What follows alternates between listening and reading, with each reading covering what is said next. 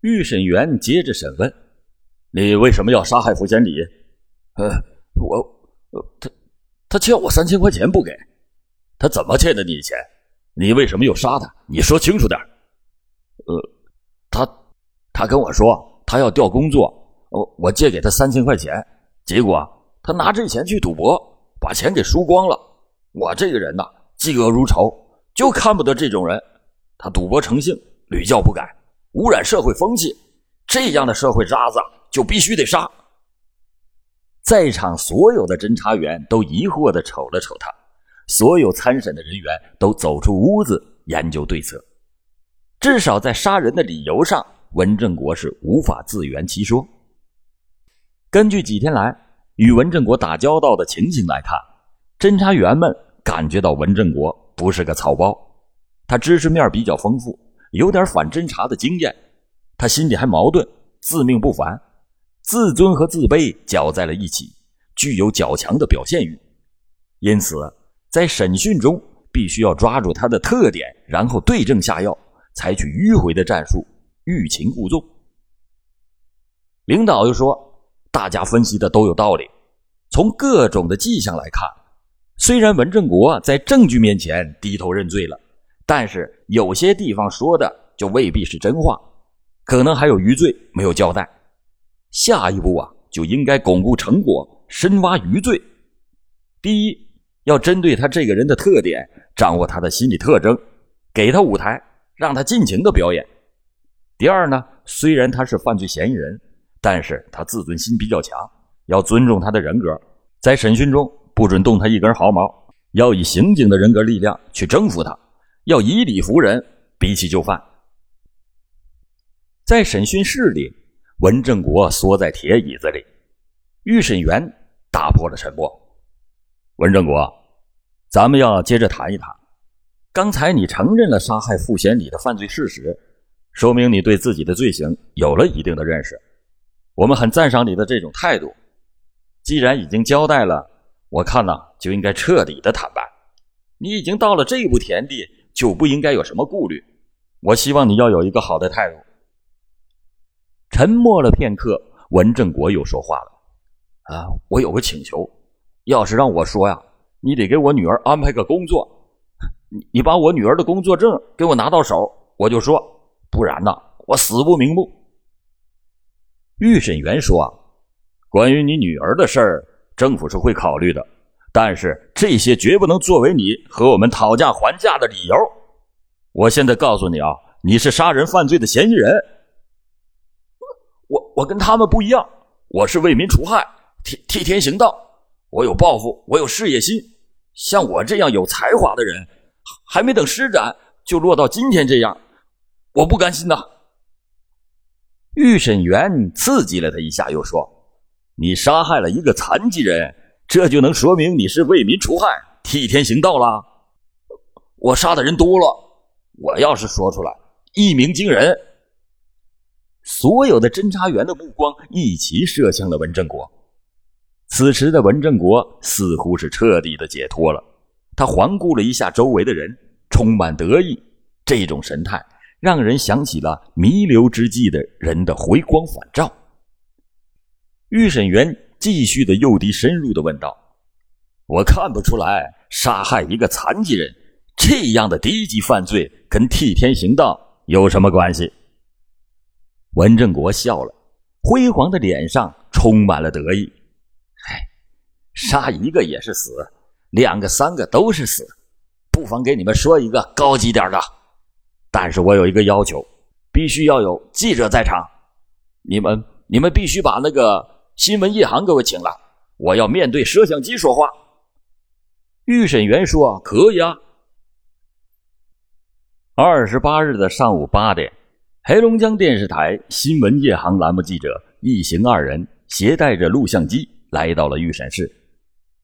面对转动的机器，文正国立即开始神气活现，娓娓道来一连串的杀人名单，骇人听闻。一九八八年，杀害平房区某煤厂的更夫关亚东、史树田二人；一九九五年，杀害文正国的第二任妻子穆淑敏；一九九六年杀害个体业主汤慧发，一九九七年杀死平房区个体业主刘金荣，以及两千年、两千零一年预谋杀害平房区的居民戴玉华、徐昌仁为遂。刑警迅速的行动，根据文正国提供的埋尸地点，冒着大雨挖开了已经长满青草的土地。审讯室里，文正国仍然在滔滔不绝地说着。他在供述每个被害人的人都要做一个评论，然后挥手做一个杀的动作。这种人，他利用手中职权，监守自盗，侵吞国家财产，必须杀。这种人好色成性，勾结良家妇女，乱搞男女关系，破坏人家家庭，污染社会空气，必须杀。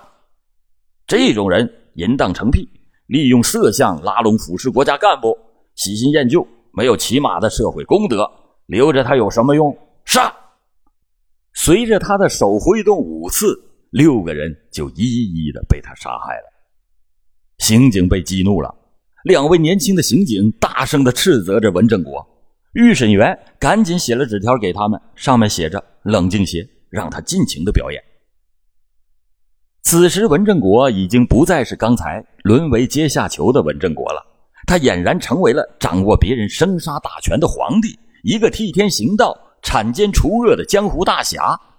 对着录像机，他像做报告似的讲述着自己的事迹。这是他梦寐以求露脸的机会，他忘乎所以的，他飘飘然了。二十八日的上午。平房区平房镇的野外，大雨中，汤慧发的尸体被挖了出来。三十日的下午，冬青医院后身的一片树林中，刘金荣的尸体又被挖了出来。尸体已经是骨分肉烂，面目全非，只剩下一堆堆的白骨。死者家属见到了失踪多年的亲人重见天日，是悲痛欲绝，痛哭失声。围观的人群嘘唏感叹，无不动容。人们在头脑中画了一个问号：他们为什么被杀？像文正国供述的那样，这些被害人个个都是道德败坏、社会的渣子吗？仅仅因为这些，文正国就大动杀机吗？显然，被害人没有那么坏，文正国也不像他标榜的那样。那么，文正国的杀机究竟在哪里？他为什么讳莫如深？根据汤慧发、刘金荣的家属回忆，这两个人走失的当天，他们身上都带着一万元和八千元，这些钱哪儿去了？七月三十日，文正国被押进了刑警的办公室，椅子刚刚坐定，文正国连忙说：“我我有两件事啊，事先跟你们说一下。一个是有件事我要告诉你们，我杀老汤头那天，老汤头说去。”要给一个老太太送钱。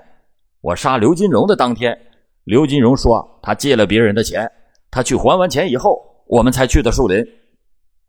这没等刑警问他，倒来个先发制人，跟说敲的事儿是一样的，先来堵刑警的嘴。文正国，从审讯开始到最后，我们问过你钱的事儿吗？没有啊。那既然没有，你跟我们说钱的事干什么？文正国，我们劝你啊，不要再演戏了，最后是把自己坑了。你急着说钱的事儿，是想把自己抖了干净吧？事实会适得其反，正好说明你心里有鬼。好，既然你说到钱，那你就把钱说说清楚吧。预审员连珠炮似的问话，说的文正国是心惊肉跳。为了转移话题，文正国又说还有第二个事儿。我女儿是我的命根子，从小我把她拉扯大不容易，找了几个媳妇都因为她给分开了。我爱我的女儿，我对我的女儿放心不下。此时，文正国鹰鹫般的眼睛里掉出了串串的眼泪。你说你爱你的孩子，别人的父母就不爱自己的孩子吗？刘金荣没有孩子吗？汤慧发没有孩子吗？你把他们的父亲母亲都杀了。他们的孩子怎么办？你想过没有？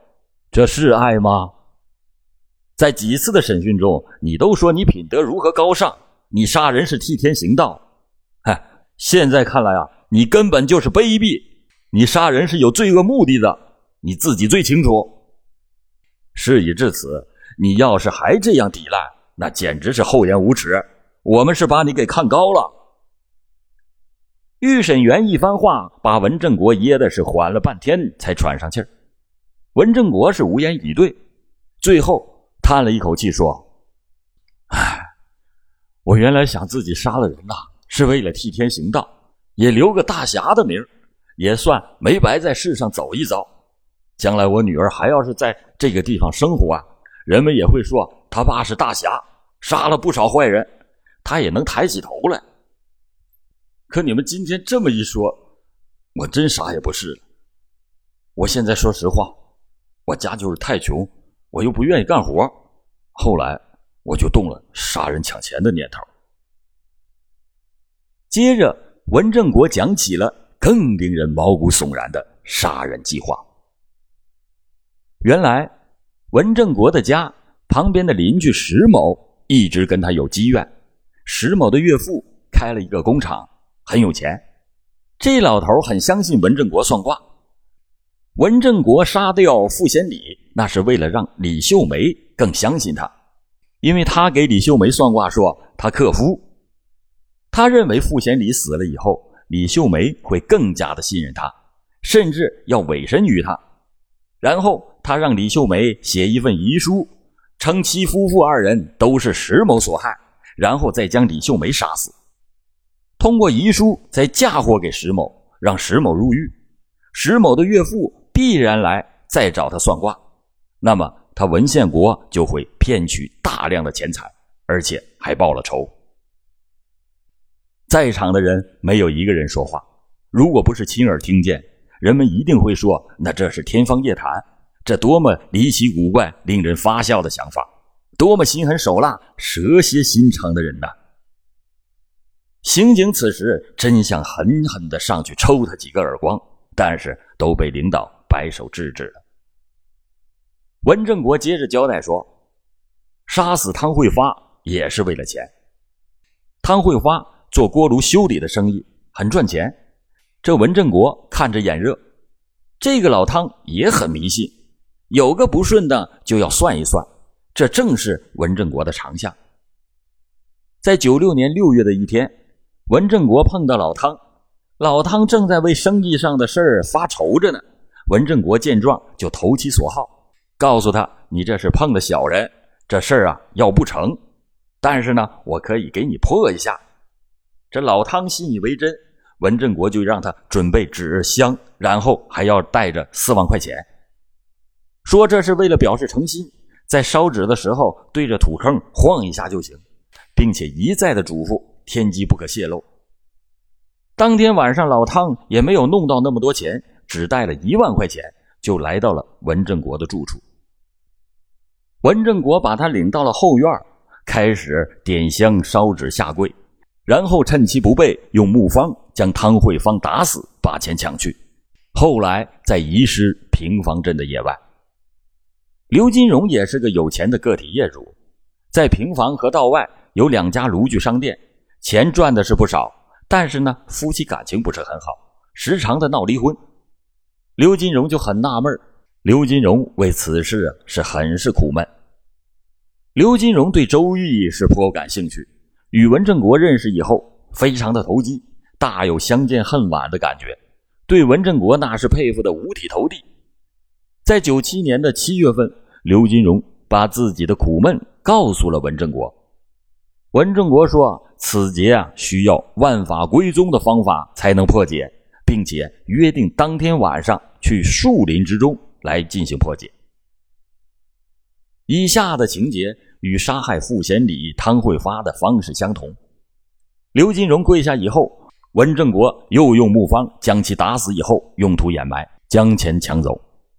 这不同的是，在去往树林的道上，文正国对刘金荣说：“这破关的时候，你得给阴间去个信儿。”于是他就让刘金荣写了一封信，刘金荣便按照他的意图在上面写着“我要去沈阳要款”等等字样。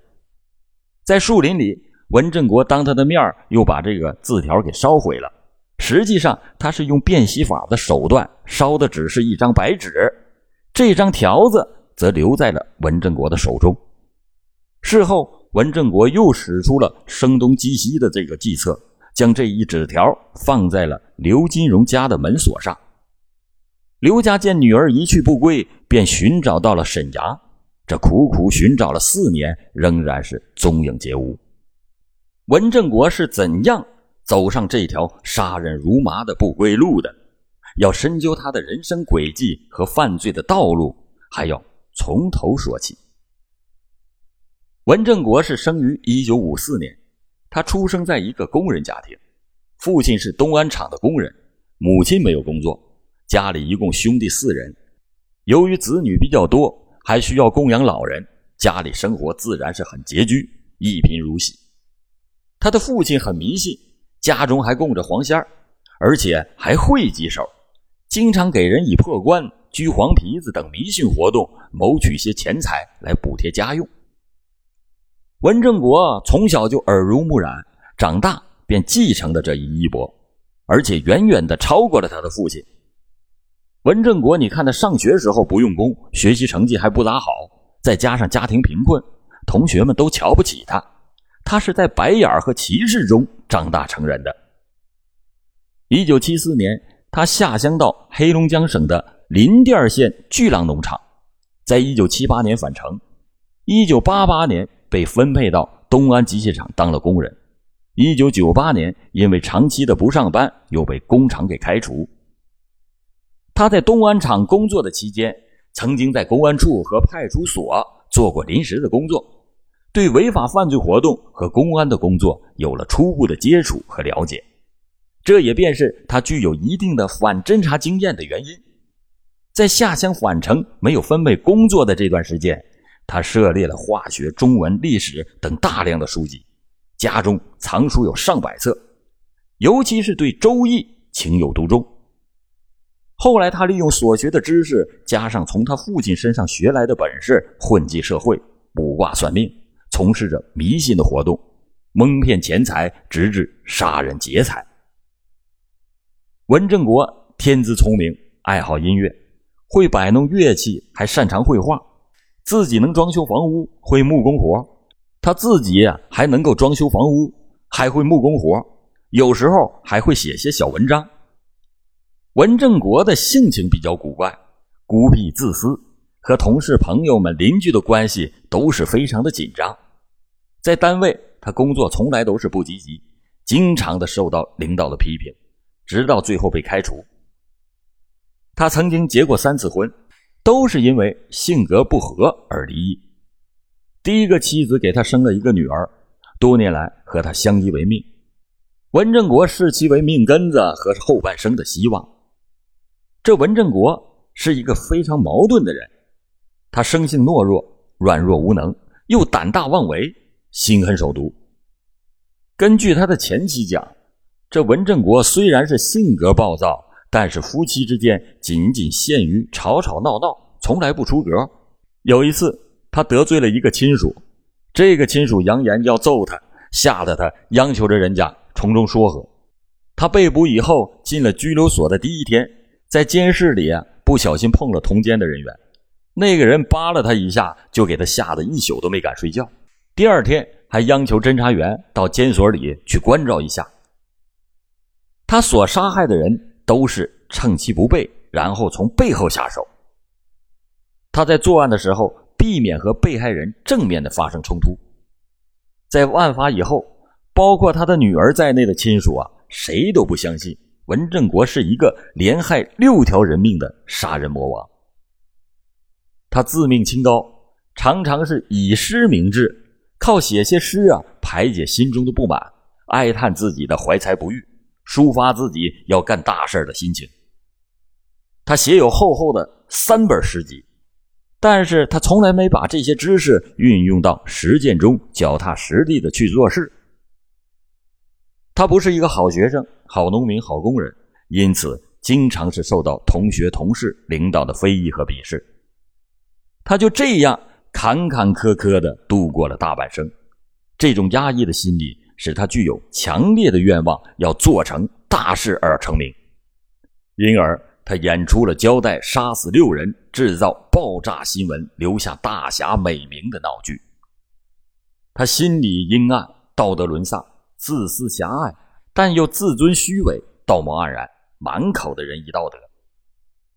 在他对女儿的临终嘱咐时，他滔滔不绝，喋喋不休，大讲为人的道理、人生的哲理。他讲了长达半个小时，在场的刑警根本不相信这样的人会说出这样的话。在审讯中，他也大谈自己的品德有多高尚，为人有多正直，乐于助人等等，俨然就是一副正人君子的榜样。正是他口是心非、表里不一的掩盖了他丑恶的本质，再加上他极佳的口才，使人摸不透这只披着羊皮的狼，致使多人蒙骗上当，最后死于非命。文正国的作案手段可谓是与众不同，奇高一招。作案前，他认真的选择对象，揣摩对方的心态，花言巧语，用算命迷信的鬼话。使被害者对他是深信不疑、五体投地，心甘情愿的带着钱去送死，有的甚至自掘坟墓。作案前，他从被害人的手中骗取类似遗书似的文字，以便脱离干系，逃脱法律的制裁。他第二任妻子穆淑敏在结婚三天以后就给他杀害了。在这之前，他蒙骗妻子写下了遗书，用此来说明自己是无辜的。逃避法律的制裁。作案后，他又藏匿尸体，声东击西。比如刘金荣被杀，他将事先骗刘金荣亲手写好的字条塞进了刘家的门里。字条的内容是要刘金荣去沈阳要债，从而转移家属和公安机关的视线，把杀人案降格为失踪。因而，他长期以来是屡屡得手，而未被抓获。他屡屡得手，屡屡作案，杀人成性，最后达到了疯狂的境地。从缴获他的诗词和绘画中，也能看到他自己对自己的罪恶的恐惧。有一幅漫画上还画着一匹马站在悬崖上，他想到了悬崖勒马，但是他已经是欲罢不能。欲望的闸门已经打开，一泻千里，不可收拾。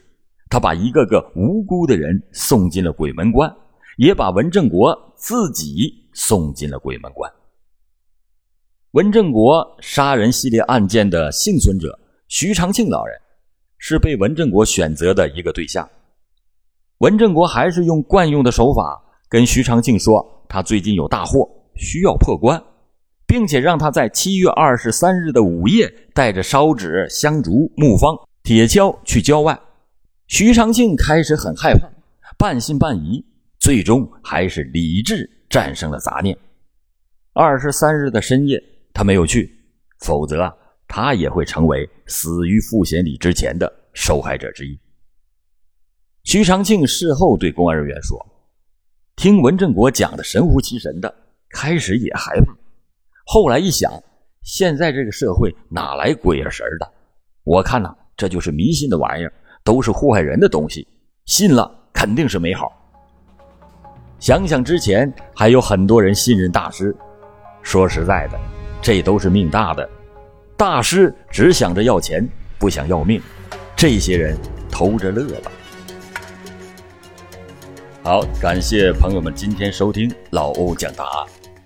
老欧讲大案，案案都凶险。